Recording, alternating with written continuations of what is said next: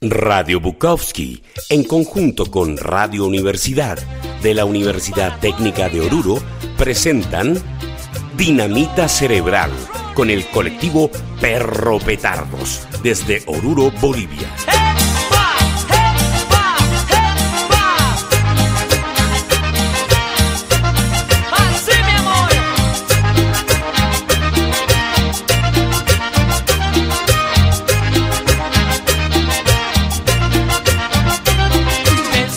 Buenas tardes gente de malas costumbres y buen corazón. Muchas gracias por seguirnos nuevamente.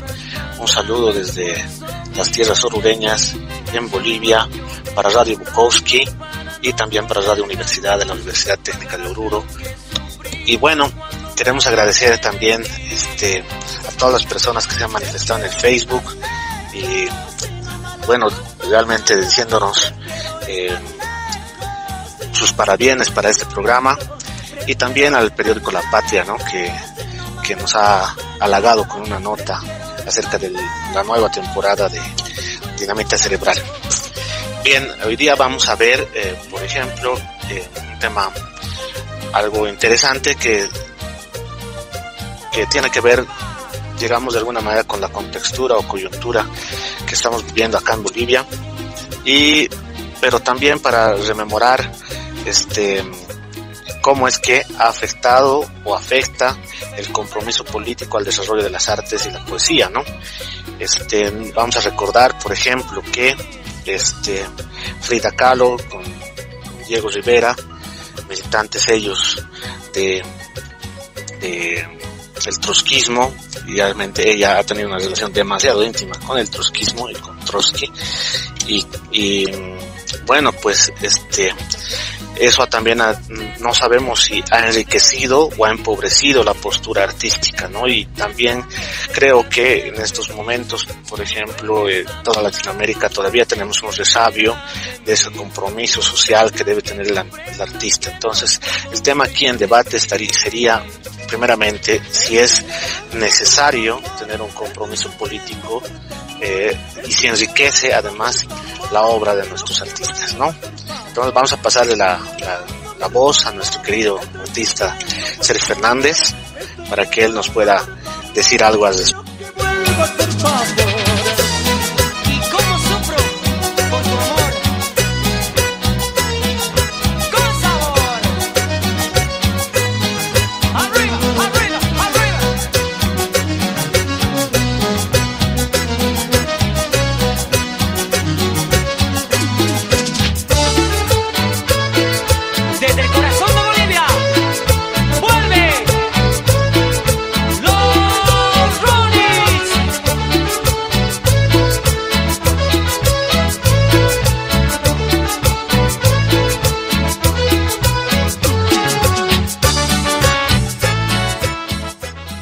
¿Cómo está toda la gente? ¿Cómo están todos nuestros radioescuchas? Aquí nuevamente desde Oruro, Bolivia. Vamos a hablar un poquito del tema que se nos ha planteado el día de hoy. Está sumamente interesante porque cuando hablamos del arte tenemos que hablar de la política, porque el arte es una política y la política es un arte. A ver, eh, lo primero que se me viene a la mente es pensar qué pasa cuando la política se inmiscuye en el tema artístico.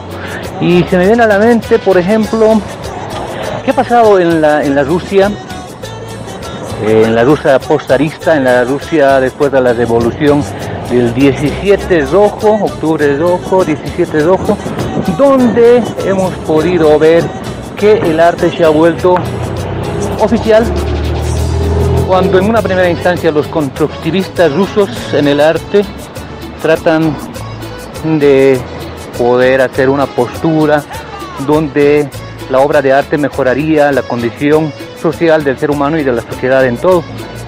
Pero hemos visto que ya ha llegado el, el reinado de Lenin y de Stalin, ya el arte se vuelve oficial y estos constructivistas son desterrados totalmente masacrados.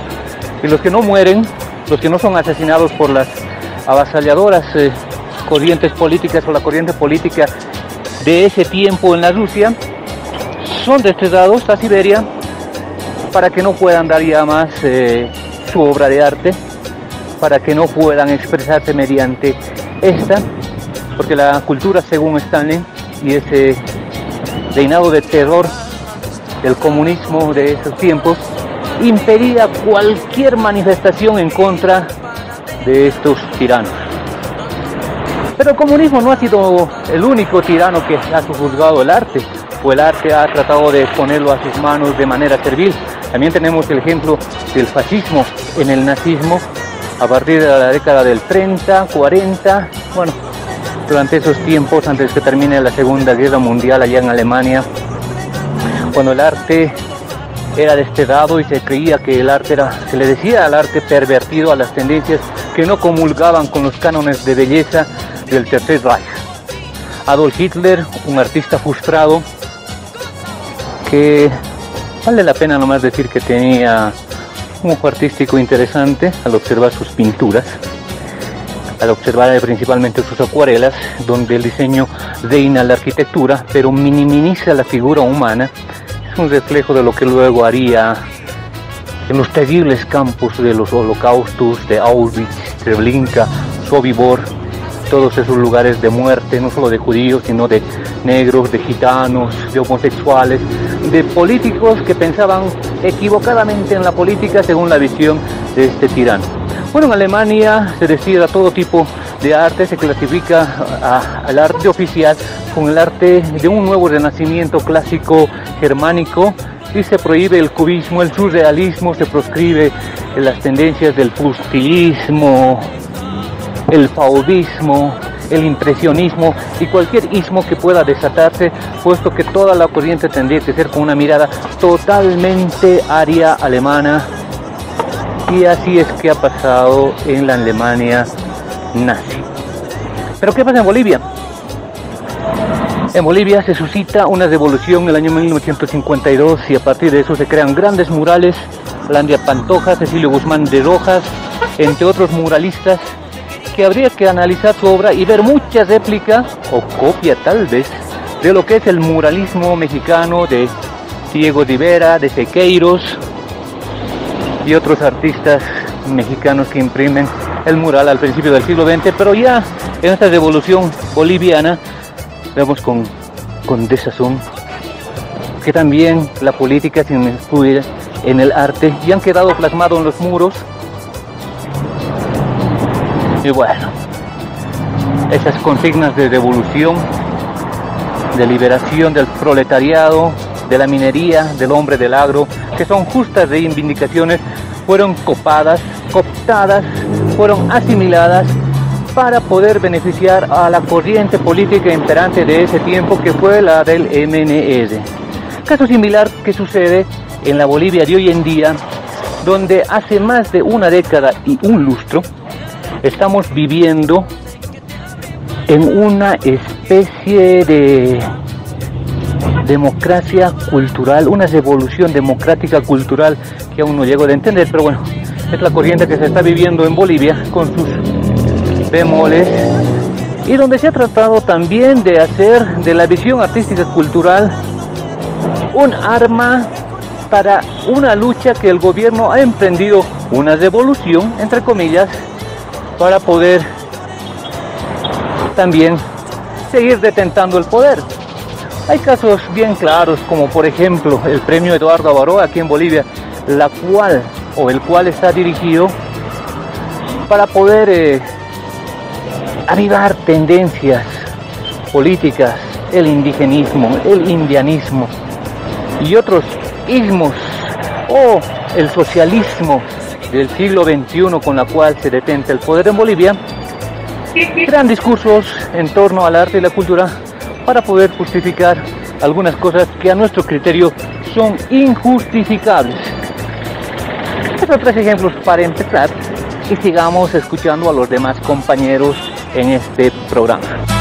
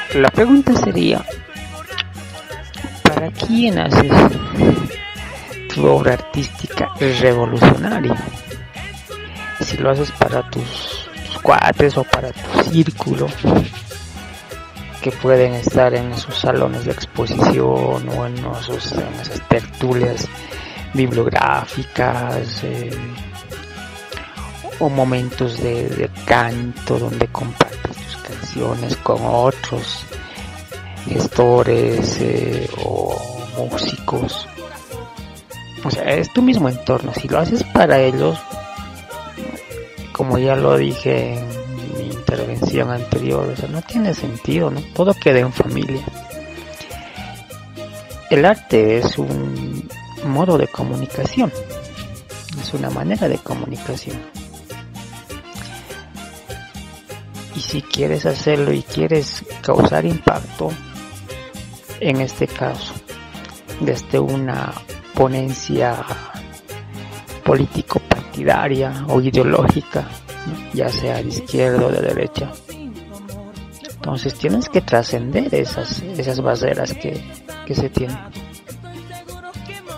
Y ahí viene ¿no? el tema que también lo mencioné, tema de, o tienes que adaptarte al entorno. ¿Cómo supero esas barreras para que este mi mensaje llegue a la gente de a pie, al Juan Pueblo como yo le llamo? Creo que el reto debería estar ahí, ¿no? Si, si tu obra artística, musical, poética, literaria, eh, o tu cuadro, tu escultura llegue a, a esa gente que, que quieres que llegue, ¿no? Entonces ese tendría que ser el reto. Y así no te quedas aislado y no te quedas inmaculado entre comillas. Y también no quedas antiestético porque solamente te has quedado con el entorno político partidario, sino que trasciendes y llegas a ese público y a esa gente, el cual asimila y concibe el mensaje que le estás queriendo dar, sea cual sea. Entonces creo que ese tendría que ser el reto porque caso contrario y de la manera como va el avance eh, al ritmo que vamos en, este mundo ya muy pocos lo van valorando como mencionaba Sergio pocos por ejemplo ya leen un libro. Ya no hay interés. Y somos tan mediáticos que todo queremos rápido, o sea, por eso no, no, no, pasamos de, esa formación que, lleva su tiempo, que es todo un proceso, entonces ya muchos ya no quieren ni leer. Y las mismas metodologías de proceso de enseñanza-aprendizaje también van cambiando. Entonces no nos estamos pudiendo adaptar. Y como no nos estamos pudiendo adaptar, creo que ya estamos en una debacle de la humanidad que por causa nuestra o por causas naturales, por causas cíclicas que le han tocado vivir a este planeta, vamos a extinguirnos. Entonces, eh, creo que ese tendría que ser ese reto, ¿no? De, trascender más allá de, tu de tu estado, de, de, tu sitio de confort, que solamente es tu entorno, así en los salones de exposición, a las mismas caras, ¿no? los mismos cuates, los mismos changos ahí viendo, valorando, criticando, eh, aplaudiendo una obra de arte, ¿no? O en el concierto, los mismos, nomás las mismas caras ahí vamos rotando, ¿no? Entonces creo que eso tendría que trascender y salir más allá. ¿no? Y claro que también cada uno tiene que ver eh, el objetivo de lo que está buscando con, con esa su obra artística, entre comillas, revolucionario. ¿Por qué lo digo revolucionario? Pues revolucionario lo, lo, conocemos o muchos lo conciben con que solamente es un acto de, protesta, un acto de reivindicación. En realidad, revolución es hacer las cosas de diferente manera. Lo que se hacía, eso sí es revolución. Cambiar de paradigma, eso sí es revolución. ¿No? Pero muchos conciben como revolución, o sea, una manera de reivindicación, eh, de lucha, de, de, denuncia ante ante la opresión de uno u otro bando que, que se va teniendo y no, o sea, una revolución tendría que ser eso. Una verdadera revolución es ese cambio de paradigma y ese cambio de paradigma te va a permitir romper esquemas, romper barreras y llegar con el mensaje que quieres llegar. ¿no? Y en este caso, si quieres mostrar, eh, como los ejemplos que colocaba Sergio Fernández, no de, algunos artistas en el siglo XX, desde sus dos eh, ópticas diferentes, ¿no? uno eh, comunista y el otro de tendencia derechista. Pero lo hacían y creo que han quedado y aún sigan como, como obras de arte, como ejemplos a nivel mundial, de, los cuales hoy en día ya no se tiene. ¿no? Entonces creo que está faltando eso y en cuanto a la posición político partidaria como individuo, o sea, están en su derecho, ¿no? O sea, si uno quiere ser candidato, un, artista, un escritor, un, pintor, un poeta, o sea, quiere ser candidato por X o Z partido, que lo haga, ¿no? Eh, está en su pleno derecho de hacerlo. Si te permitiera eso, abrir las puertas para el resto de, de tus colegas, en el campo artístico pues, sería fabuloso, pero lamentablemente el poder corrompe y, usas, ¿no? Usas como trampolín ciertos elementos, ciertos aspectos y te olvidas, pues. O sea, en ese caso no interesaría si eres de izquierda o de derecha y estás en ese puesto y estás abriendo espacios para, para tus colegas del arte. Genial pero creo que poquísimos, poquísimos se dan la tarea, ¿no? Porque generalmente, como cualquier político, en la campaña, eh, cuatecito, hermanito, si esto vamos a hacer, lo otro, eh, vamos a hacer de esta forma, apóyanme, y llegas al poder y listo, así sería cuatecitos, no los conozco, y si los conozco, eh, a ver cuándo me saco tiempo para poder atenderlos.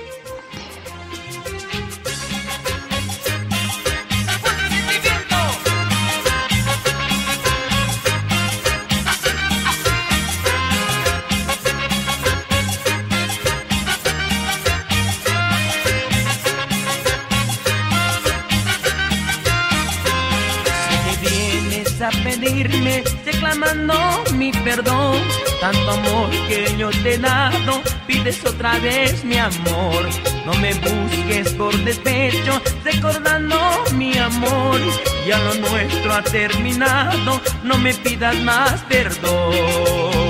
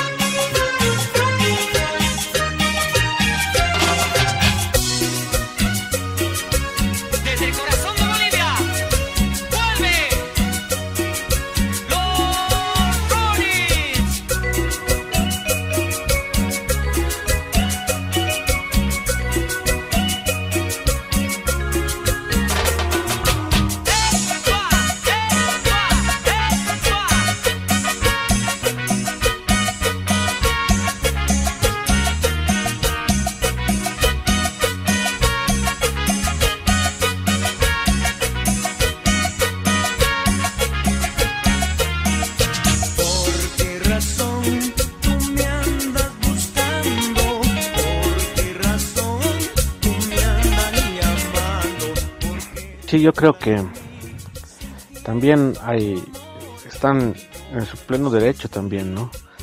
Eh, quienes quieren tomar ya partido por el, por el poder constituido, ¿no? Sin embargo, también han habido otros artistas que, que em, obviamente se arriman al, al, árbol que les da sombra y a medida que va pasando la tarde y la sombra se pasa a otro ladito, se acomodan nomás también, pues a medida que vaya avanzando la sombra, ¿no? Entonces, a medida que van pasando los gobiernos se van acomodando y, y así como pasa en cualquier otro oficio, este, ya la, la, la, ética ya no tiene lugar, digamos, ¿no? Entonces, eh, también hace la pregunta de poder subordinar el, el, asunto ético a lo estético o viceversa, digamos, ¿no? O por o tener una obra sobreviviente, este, la, la pones a consideración nomás pues de la, de la vitrina que quiera ofrecerte, ¿no? El, gobierno que esté de turno, ya sea aquí o en otro lado, ¿no? Entonces, eh, yo pienso, por ejemplo, que eh, en su momento todos estos, eh, todas estas personas que estaban en contra de la dictadura, de alguna manera tenían la visión de un retorno a la democracia también porque habíamos vivido ya mucho tiempo en eso, digamos, ¿no? Entonces, eh, ahí, por ejemplo, sí se cumpliría esto de la poesía, es un arma cargada de futuro, ¿no? Pero cuando, cuando estás de parte del, presente, yo me imagino que también pierdes la calidad de, de, la propia propuesta este, estética, ¿no? Porque ya no estás, eh, ya estás en, el, en, en un tiempo en un tiempo futuro no estás previendo nada, no estás observando más allá de lo que de lo que te toca en este momento y, y también o sea tam, también ahí ahí está la construcción de que si el arte es digamos transgresor o es, o es una de sus principales características no, no estaría transgrediendo nada no entonces yo pienso particularmente de que si si en este momento estamos viviendo la utopía de hace 20 años, en este momento también deberíamos estar escribiendo, pintando o cantando la utopía de los siguientes 20 años, ¿no? Y por eso también creo en, cierto tipo de posturas que todavía no las hemos terminado de razonar, como lo que había, la propuesta que, que habíamos tenido en el año pasado, el anterior pasado, para poder reflexionar acerca de un indígena futurismo o un post-indigenismo o una, un, algo que vaya más allá del momento político actual, ¿no? Y bueno, también está la, la otra la otra cuestión, digamos, ¿no?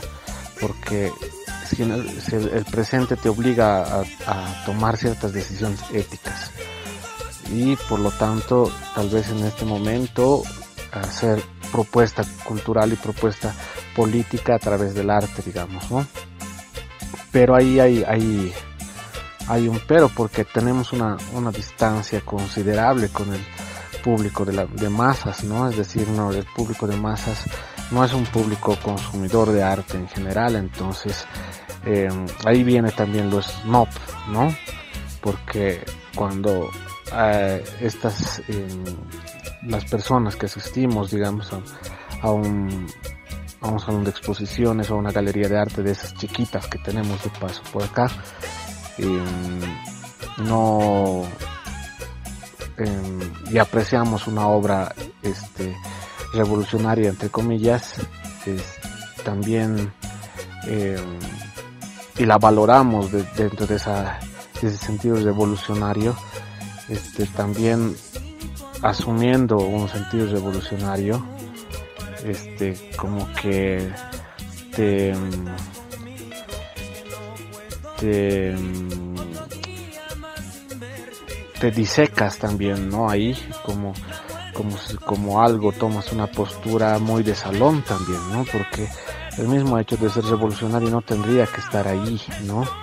y no tiene un contacto, una validez en, el, mismo asunto de, también de un concepto súper, eh, tal vez em, muy masticado, pero también a la vez eh, se vuelve muy banal, ¿no? Muy fatuo, que es el concepto pueblo, ¿no? Del cual todos tomamos la voz cuando nos da la maldita gana, ¿no? Y eso es, implica también, tiene una consecuencia, sí, en el arte por, por sí mismo, pero ninguna consecuencia social, ¿no? Entonces ahí, ahí por ejemplo, nace también el dilema ético de lo que estás haciendo como artista. Si es que estás en una propuesta realmente revolucionaria o es que estás aprovechando del discurso revolucionario para este, validar una obra que puede o no puede ser estética, ¿no? Y esto en el, sentido del arte, pero también sirve para la literatura, ¿no? Porque de igual manera, este, libros que son eh, por ejemplo, de estos politólogos, opinadores que hay en todos los canales, que publican cosas que, realmente pierden validez, pierden vigencia cada dos segundos, creo, y no tienen ninguna consistencia, eh, ni estética, ni, ni retórica, ¿no? Eh, a la larga, digamos, y que mm, no pues también son como que un gasto de papel no porque esos mismos libros en un país, sobre todo como el nuestro, con un índice de lectura de menos de un libro al año, no, pues no, no hacemos una, incidencia social además. Entonces, ¿qué, qué pasa con, con, el arte que, que, también por su propia característica de ser exclusiva en nuestros medios, no puede llegar, no va a alcanzar ese nivel de, de, de revolucionario en ningún momento, ¿no? Entonces, eh, tal vez está en un lugar también equivocado, ¿no? O ya también, porque antes, es, por lo menos en este periodo de, la lucha contra la dictadura, también estas personas de izquierda tenían una relación con el poder, ¿no? Tenían una relación con la élite del poder porque también es, esta clasificación de gente, es decir, de clase con cierto tipo de identificación de clase, de clase social, eh, correspondía a cierto tipo de educación, ¿no? Y ese tipo de educación era básicamente eh, los universitarios y los universitarios tendrían que estar dentro de la categoría de, todas estas personas que, quieren aburguesarse, ¿no? Que quieren dejar la, mm, la, clase más popular para acceder al conocimiento y de del conocimiento subir a otra clase, mm, digamos, superior. Entonces, mm, podían tener una incidencia en lo político porque lo político aceptaba que el arte era un referente cultural importante también, ¿no? Pero en estos momentos, cuando el arte está devaluado por sus formas clásicas y que estamos en un movimiento de descolonización en general en Latinoamérica, el arte se devalúa mucho más, ¿no? Entonces el discurso ya no puede ser validado por el pueblo, tampoco.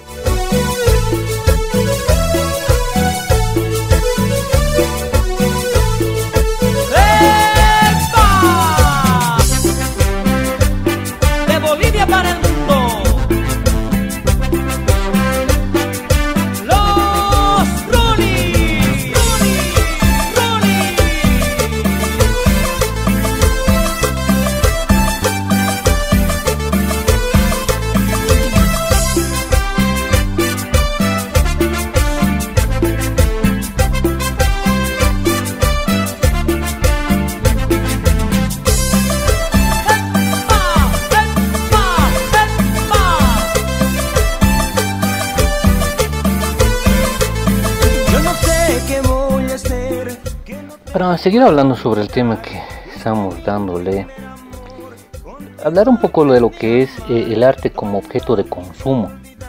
Hoy en día podemos ver que, la obra de arte es un objeto de consumo, pero más allá de eso también un objeto de inversión, inversión económica en grandes bolsas de valores, con grandes seguros, en grandes casas eh, de subastas con precios realmente exorbitantes.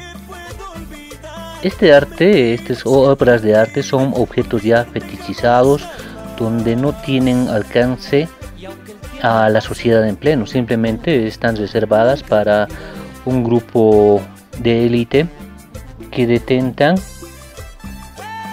que secuestran para ellos eh, ese arte. Estamos hablando de, de grandes millonarios, políticos obviamente entre ellos, y vemos esto en las grandes subastas que se hacen, ¿no? Donde Damian Hirst, Jeff Koons, entre otros, eh, hacen obras de, dudosa calidad artística, sumamente cuestionables, pero bueno, al final de cuentas son consideradas obras de arte más por la venta o los precios que alcanzan. Un tiburón embalsamado, una pintura de mariposas, colillas de cigarrillos, gabinetes de farmacia. Son obras que hoy en día están, están siendo vendidas a millones. Un plátano pegado a una pared con una cinta plástica. Entonces eh, vemos que ese extremo ha llegado el artista. ¿Y qué podemos decir del artista? No? El artista tiene el derecho de, hacer su obra, o mejor dicho, de vender su obra y de dar su obra a quien le pague mejor. Eso es eh, innegable. En el Renacimiento vimos que ya se hacían contratos y mucho antes de tener el, el rango de artista, ya los así llamados artesanos tenían que, cobrar un cierto monto. Y esto en el Renacimiento llega con los mecenas, los cuales pagan enormes sumas de dinero para poder eh, tener las mejores obras de arte obras de arte que ustedes saben que los maestros de ese tiempo han trabajado, han, han realizado, pero también no han sido nada baratas, han sido de contra carísimas, carísimas. Y hoy ya son invaluables, estamos hablando de un Leonardo da Vinci, de un Miguel Ángel, de Botticelli y entre otros, ¿no? Del Renacimiento. En contrapunto a eso, ¿qué podemos decir de un Vincent Van Gogh?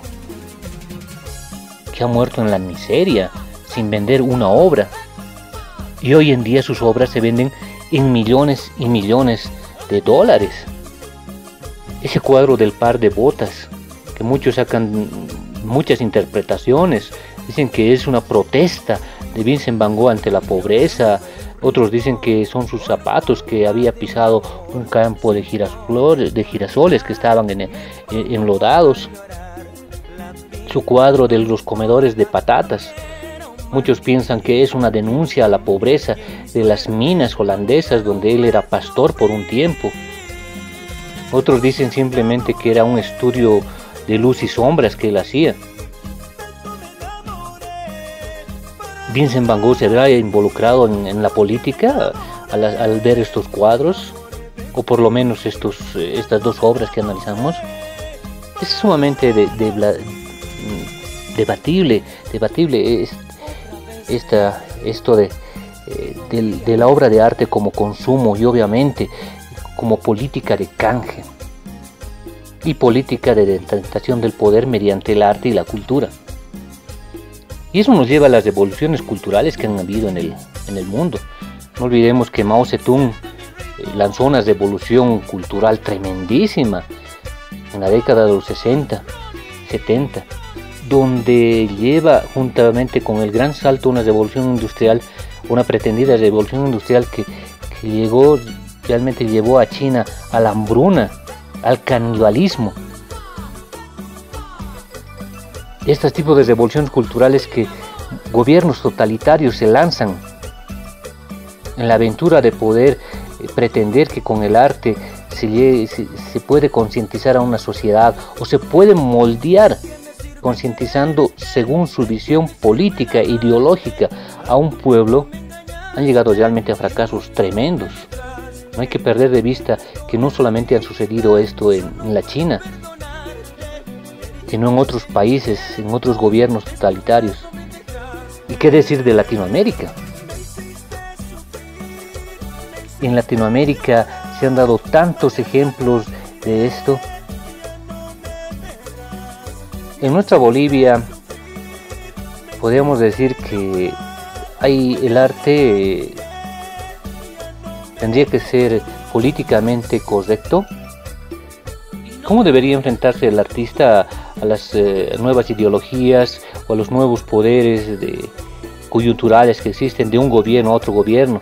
Bolivia atravesado por unas etapas terribles, entrando a la democracia, llegando a las dictaduras militares, saliendo de las dictaduras militares, gobiernos así llamados neoliberales, gobiernos llamados de izquierda y gobiernos de hoy en día que se hacen llamar socialistas del siglo XXI. ¿Qué ha pasado con el arte y los artistas bolivianos? Yo podría hablar del, artista Jailón, ese artista eh, de élite que tiene plata, que hace su arte por el arte, que, le gusta mucho el arte contemporáneo, que exhibe en las mejores galerías de las capitales de Bolivia, La Paz, Santa Cruz principalmente, que está de la mano de, de, los grandes curadores, de los grandes salones, que vende su obra en dólares hay algunos artistas como Barcalcer, por ejemplo, que, que hacen, que hicieron al principio pinturas que él mismo niega cuando hace los gritones y dice que le dicen que es una obra contestataria y él dice que no simplemente estaba pintando, estaba pintando hombres gritando, gente gritando, pero coincide con las dictaduras finales de las dictaduras militares u otros artistas en su tiempo que hacen, que pretenden hacer arte revolucionario poniendo a mineros, a campesinos, a fabriles fusiles en, en, las manos y lo cuelgan de las galerías y dicen que eso es arte revolucionario y sin embargo a las galerías de arte no va el pueblo. Tal vez deberíamos pensar en un muralismo para que el pueblo pueda ver, pero eh, se podrá resignificar, como dije en una de las intervenciones, se podrá hacer que el arte sea social, yo creo que ya no cumple esa función. La contrapartida del artista Jailón tenemos el artista del pueblo, el artista, el pintorcito, el poeta borracho.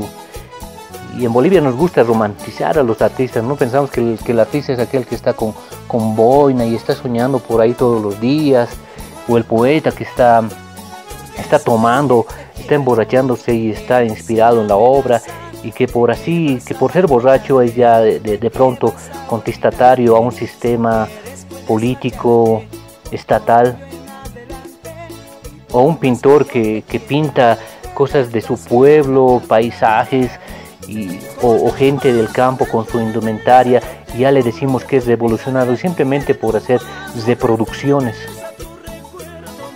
O este artista Jailón que, está obsesionado con, los ismos que ya han pasado hace ya casi un siglo de vida, que están empeñados en resucitar trucos de artistas en el arte pop o el arte contemporáneo, las performances y que no están y que parecieran que están comprometidos. Un galo coca eh, echándose cerveza en el cuerpo, diciendo que está haciendo, eh, está hablando contra el sistema, que está exponiendo contra el sistema, contra los poderes establecidos. Entonces hay, mucho que, analizar en la obra, tanto en la obra, eh, en lo estético y en el planteamiento que nos hace. Yo admiro mucho la obra de los hermanos Lara, en realidad un realismo mágico realmente impresionante, eh, dos orureños que han dado a Bolivia mucho. Y su obra de arte refleja eh, una sociedad, una cultura viva, casi surrealista, como surrealista es la cultura boliviana. Y estos dos artistas, y uno de ellos, el hermano menor de, de Raúl y de Gustavo, fue asesinado precisamente por las dictaduras militares de los años 70. Porque era un artista y fueron artistas comprometidos con un arte que plásticamente, estéticamente daban una propuesta social interesante, sin caer en, en el revolucionarismo, en el guerrillerismo, en el cheguevarismo, eh, sin caer en, esas ideologías eh, que aplicarán para el siglo XXI. Una pregunta que, les dejo.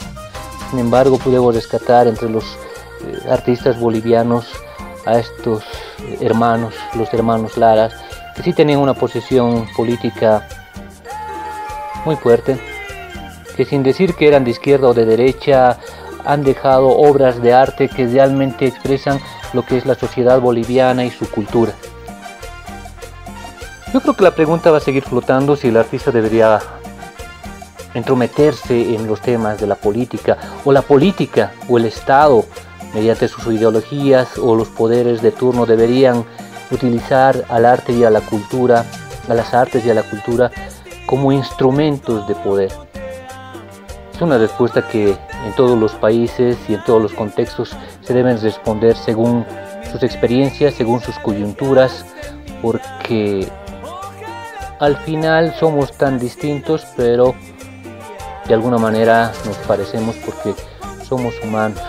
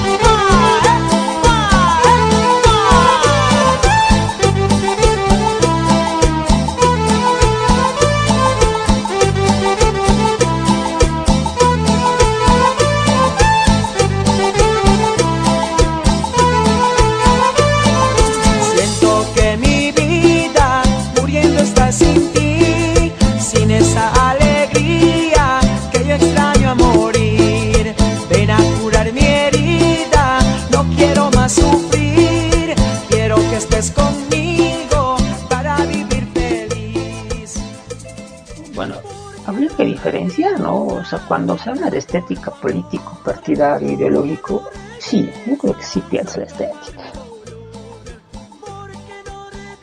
Porque te, te enfoca, si te obsesionas con el tema de mostrar tu ideología política y querer llegar a la gente con tu ideo- ideología política y tu discurso político o el discurso en función a la ideología y al partido de gobierno que esté en función de gobierno. Y eso es lo que se ha visto, se lo veía siempre. Sergio Fernández hablaba de, de, de, de Rusia, de, de- de la Alemania, de los 30, 40. Eran, que, eran cultos pues a, a la egolatría de, de- Stalin, de Hitler, de Lenin. ¿no? Y en el último periodo aquí en Bolivia también se ha visto así, ¿no? En China, ¿qué quiere decir igual? ¿no? Semejantes imágenes, pinturas, cuadros, ¿verdad? culto a la egolatría. En ese sentido sí, pierdes. Se perdía siempre. Eso es una reacción natural del ser humano. ¿Por qué? El tema político partidario, o sea, todos esos, la gran mayoría de esos puestos de trabajos han sido por qué? Temas pues de, de echarle, de, de, de agradecimiento al compañero, ayudarlo en la campaña y ahí te da el trabajo. Como ha ayudado en la campaña, ha hecho las banderitas, ha ido a pintar la sigla en las noches y se ha hecho eh, casi se hace agasar con los perros, no, no hay que, hay que- cualquier cargo en una institución pública estará pues, de acuerdo al partido en función de gobierno. No debe haber puesto plata para la campaña, entonces tal secretaría le corresponde. Puede que no sea bueno, generalmente no lo son, pero ha trabajado en la campaña y eh, te dará el cargo al hijo, ¿no? Al hijo. El papá se hace al hijo, al ingeniero es, licenciado es, pues, hay que darle el trabajo. Y en el tema artístico, ahí es donde se pierde el estético y ahí es donde pierdes. ¿No? Porque o puede que hayas logrado algo, pero sabemos que no es por tu capacidad, por tu talento real, sino es por tema político partidario. La gente te ve así, la mayoría, no, todos, pero la mayoría sí, o sea, como en cualquier otro cargo. Pero si hablamos del tema social, en el tema social, no, o sea, es una convivencia natural, ¿no? porque expresas desde tu sentir, mediante tu poesía, mediante tu canción, mediante tu mural, mediante tu cuadro, mediante tu escultura, etc. Muestras eso que quieres comunicar, ¿no? Transmitir alegría, tristeza, fuerza, melancolía, eh, alegría, etcétera. O sea, algo quieres mostrar, no, lo haces por a ver qué sale, ¿no? Sino que algo quieres mostrar. Entonces, eh, eso sí, la gente lo valora, ¿no? Wow, qué lindo cuadro. Ay, oye, qué lindo paisaje. Oye, qué linda canción, qué lindo mensaje. Entonces ahí no, considero que ahí no y se mantiene, a pesar de que hoy en día somos frívolos, somos frívolos, nos hemos vuelto frívolos. Los época, las épocas también cambian, vivimos un nuevo milenio y en este último año las cosas se han ido acelerando bastante en el tema, sobre todo tecnológico. Muchas cosas, como así el, el 11 de septiembre del 2003 ha cambiado muchas cosas en el mundo, ha acelerado muchas cosas. Hoy en día lo con la pandemia y más aún. Entonces muchas cosas han cambiado, van a cambiar. Tenemos que adaptarnos, hay que adaptarse. Tienes que saber llegar a la gente. Y hoy en día con este tema, con este tema de, de, de las tecnologías de información y comunicación, las redes sociales, la información te llega rápido. Lo que antes te enterabas después de meses, o a veces ni te enterabas porque ya tenías solamente radio, la tele. No, hoy en día tenemos esto y que la información que te fluye es rápido. Entonces es un poco más difícil, ¿no? Y más fácil de que, ah, no, ese artista de tal partido es. Por eso está. Y bueno, se entiende que uno tiene por naturaleza, ¿no? Si soy afín izquierda, derecha, bueno, estás en tu derecho. Pero que te enfrasques en mostrar tu ideología e imponer, e imponer con todo un aparato, porque esto no solamente, se, se, y lo vuelvo a reiterar, se ha visto en la última década, es todo un aparato, no es solamente unas cuantas personas, un grupo de personas dentro del partido de gobierno, sino es todo un aparato que te hace, ¿no? De que tengas que expresar y tratar de imponer una ideología bajo el precepto de una victimización al, al ciudadano de a pie, pues si, si, si el arte te, te, va a ayudar en eso, listo, meter, meteremos aquí cuatro de aquí, que puedes mostrar, no sé, un, indígena o la naturaleza, eh, para que la gente pueda contemplar y hasta incluso hasta en su Instagram puedan publicar una foto y con un, con un maravilloso mural. No, no, tienes que meterlo algo que, que esté sufrido, que, que estás oprimido si te brindas por eso, bueno, o sea, eso no, no me parece, en ese sentido no. Es algo que te nazca, ¿no? Haz, haz cuartos para el partido político, para el jefe, hazlo para su casa, para su, cuarto, pero para la sociedad no, pues, más bien debería ser un, espacio propicio para abrir más puertas para el resto de, los compañeros de, de, del área, los compañeros artísticos que pucha, también muestren sus, sus obras, que no necesariamente tengan que estar con, con, tu ideología, sino que muestren esa, esa belleza que expresada en el arte y que la gente lo contemple, lo valore, lo aprecie. Pero no. Esa es la parte negativa de, de las relaciones estrecha arte-política. Bueno, politiquería sería el término correcto porque son los políticos por naturaleza, ¿no? el arte de, comunicar, tomar decisiones constantemente, tomamos decisiones, analizamos en nuestra cotidiana vida, en nuestra alegre o frustrada vida, cada uno vive su propio calvario.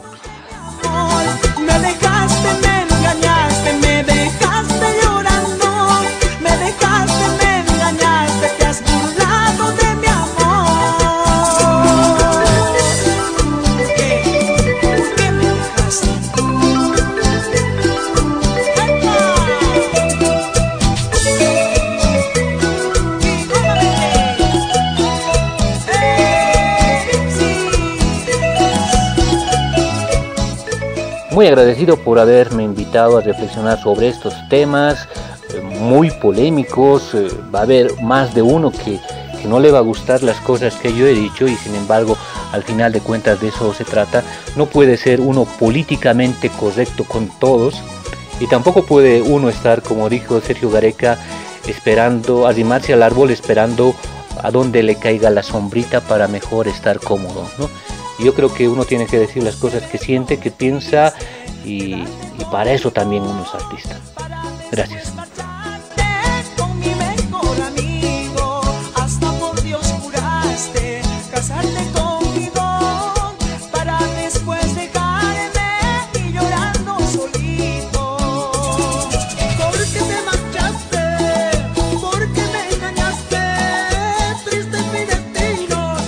Bien, con estas últimas apreciaciones nos despedimos hasta la siguiente semana. Reciban un saludo de Perro Petardos, un colectivo de arte boliviano.